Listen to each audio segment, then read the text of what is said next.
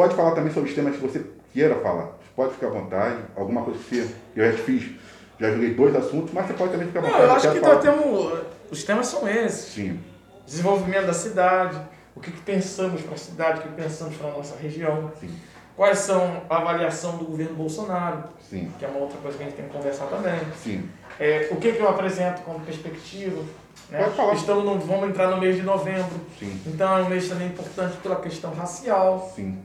Então são essas pautas. Mas acho que a gente conversar, né? Nós É, estamos porque- hoje num país que eu estou bebendo bastante água, eu estava no ato do Fique à vontade, fique à vontade. E é importante. É, primeira coisa é o seguinte, nós temos uma tarefa muito, muito importante, é, meu amigo, que é a da gente hoje derrotar Bolsonaro. Sim, E isso vai ser feito nas ruas, né? com mobilizações que tenham como pilar a construção dos movimentos pelos movimentos sociais. né? Hoje o país ele tem uma gama alta de desempregados, ele tem um aumento geral dos preços, a gasolina está 7 reais. O gás de cozinha está batendo em alguns lugares cento e poucos reais. A carne aumentou ao ponto das pessoas hoje estar comprando osso.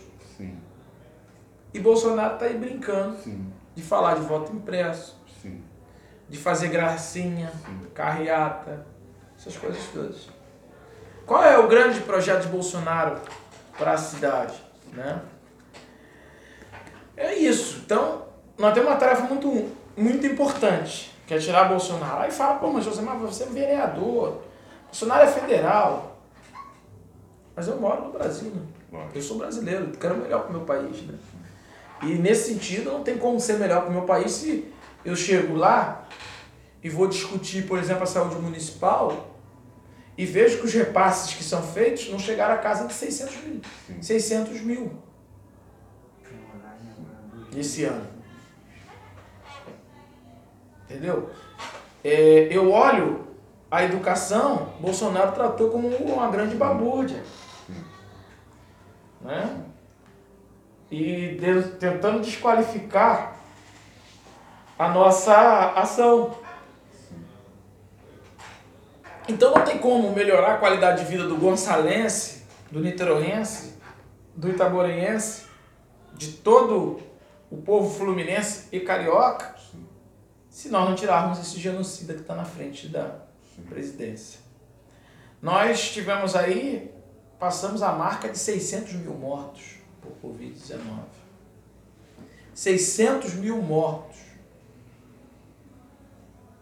Família chorando. Sim. Famílias inteiras dissoladas.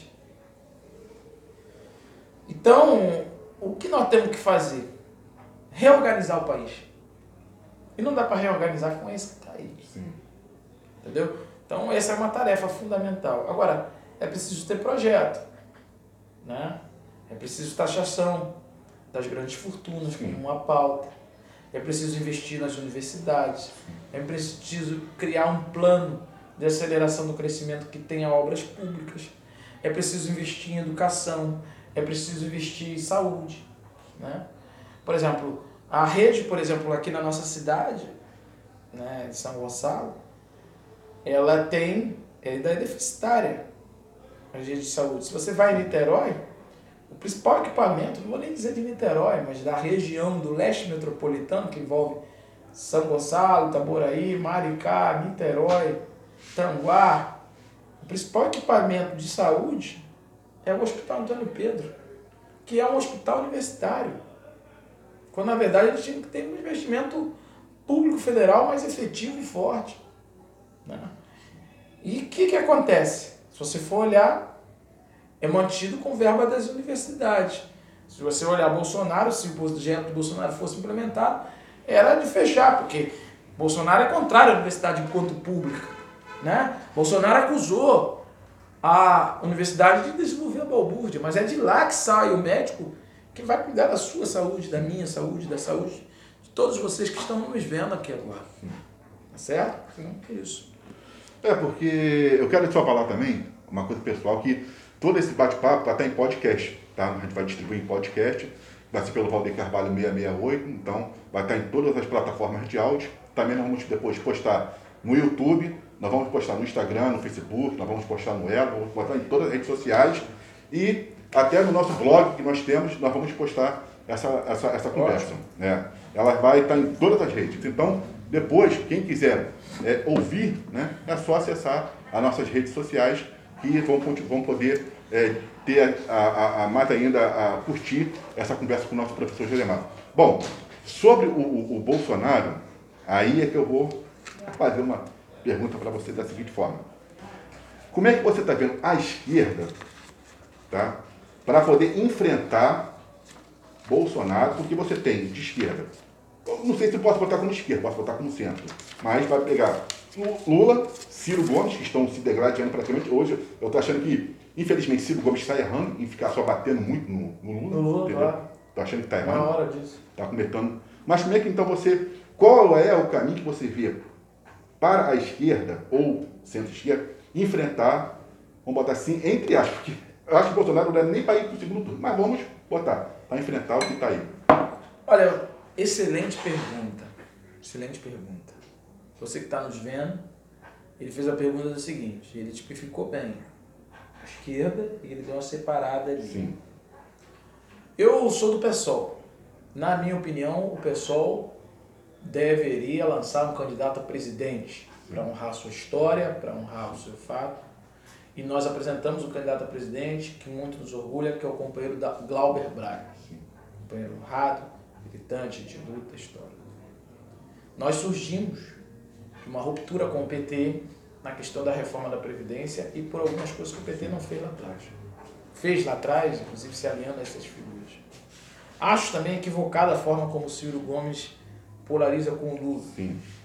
Porque ele não polariza com o Lula falando do, daquilo que tem que ser construído enquanto alternativa. Sim. Ele polariza com o Lula tentando fazer uma flerte Sim. com a base do Bolsonaro. E aí eu acho que isso é equivocado. Então, qual é a saída do Brasil hoje? A saída do Brasil é apresentar um programa. Primeiro é derrotar Bolsonaro. Depois é apresentar um programa que tenha como. Eu já bebi bastante água aqui. Ah, mas tá bem. É fundamental. Primeiro apresentar um programa que derrote Bolsonaro, é preciso derrotá-lo. Depois é construir uma alternativa que tenha alguns pontos. Primeiro, recuperação dos empregos no país. Fundamental. Né? Nós temos uma margem grande de desempregados. Aqui no estado do Rio de Janeiro, essa margem ainda é maior. Maior. Tá? Você pega aí é, essa região aqui nossa, metropolitana, o leste metropolitano que envolve a gente aqui, Niterói, São Gonçalo e Itaboraí, é muito, é muito desemprego, porque o fechamento do Comperge atuou diretamente aqui. Sim. Você vai em Alcântara, começando a sobreviver, voltar agora. Mas era um vazio. Sim. Né? Aí depois veio a Covid-19 e tirou É. mais emprego ainda. Porque é aquela coisa, né? Se uma pessoa perde um imposto formal, ela, ela consome, ela gera vários empregos informais também e isso gera economia. Então tem que ter como centralidade do emprego.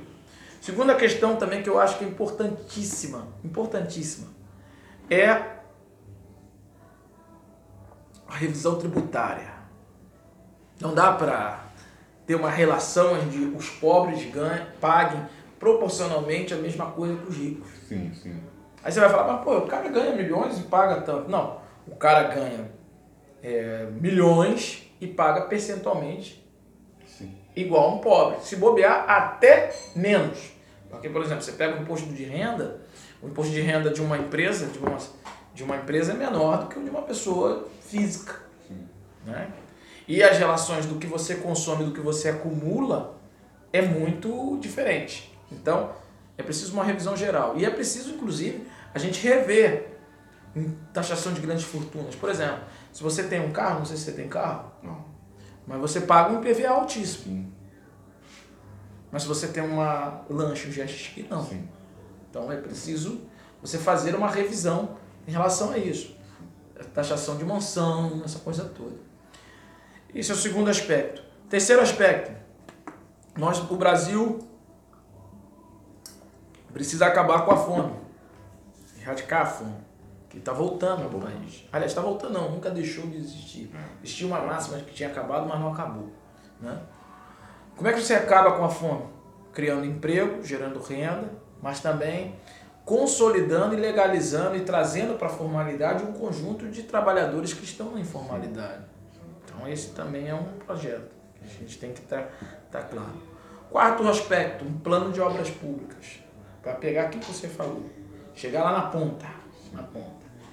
Quinto, ampliação de um programa de assistência social que possa atingir, as, chegar às pessoas né, com é, qualificação, com atividade, com é, renda, né, com, por exemplo, tinha um Bolsa Família, preciso melhorar ele sim, na sua sim, efetividade. Sim, é, sexto, meio ambiente, tem um, um, programa que você crie um, uma produção, né, defenda áreas verdes, até para melhorar a qualidade de vida. Outro aspecto também que é fundamental é a gente garantir a produção de alimentos. Isso eu falo por quê? Ah, mas Josemar, o Brasil é o maior produtor de soja. O Brasil é o maior produtor de soja, Vandeir Carvalho. Né? Isso, Vandeir Carvalho. Não é meu parente, não. Sou Josemar Carvalho, mas é meu presente. parente. A soja que a gente consome, aliás, que o Brasil produz, não é para ser consumida no seu, na sua mesa. Mas vai falar assim, olha, mas nós temos o óleo de soja. Mas o óleo de soja é uma parte da alimentação. Né? A grande parte da soja vai para fora, é produto de exportação. Então, quem produz, quem garante a alimentação que está no seu prato, que está na sua, na sua mesa, para você que está me vendo, é o pequeno e médio produtor. Então, nós temos que ter linha de crédito específica, garantir, subsidiar, dar tecnologia para que ele possa se manter. Sim. Um outro aspecto que é fundamental é a gente destinar uma parte do nosso PIB para a saúde e para a educação. Você pega aí o PIB brasileiro, né? investir em educação é investir em desenvolvimento. A Coreia do Sul foi um país que investiu, chegou ao desenvolvimento. Você pegar aí também, é, investir em saúde, tá? Tá claro que cada é, o investimento que você faz em saúde, não entendido apenas como a saúde lá da ponta, mas você investe, por exemplo, em saneamento básico, você investir três reais em saneamento básico, é um que lá na frente você deixa de gastar com remédio, com medicamento, com, com outras coisas. Então é preciso também a gente ter uma política que, é que aponte para isso. Eu digo isso porque para salvar o país nós vamos precisar de um programa. E esse programa, na minha opinião, passa por ter uma apresentação que o meu partido, o PSOL, lance tanto para o governo do Estado quanto a nível nacional. Né? Eu, essa é a minha opinião e o companheiro Glauber Braga poderia ser o nosso nome. Sim. Eu acho que é isso. Né? Nós não podemos também apagar o passado, pelo contrário, nós temos que aprender com as experiências do passado também. É isso. Rádio... falei bastante? Não, não, vai, vai falar muito mais ainda. Rádio Cultural são 2h50.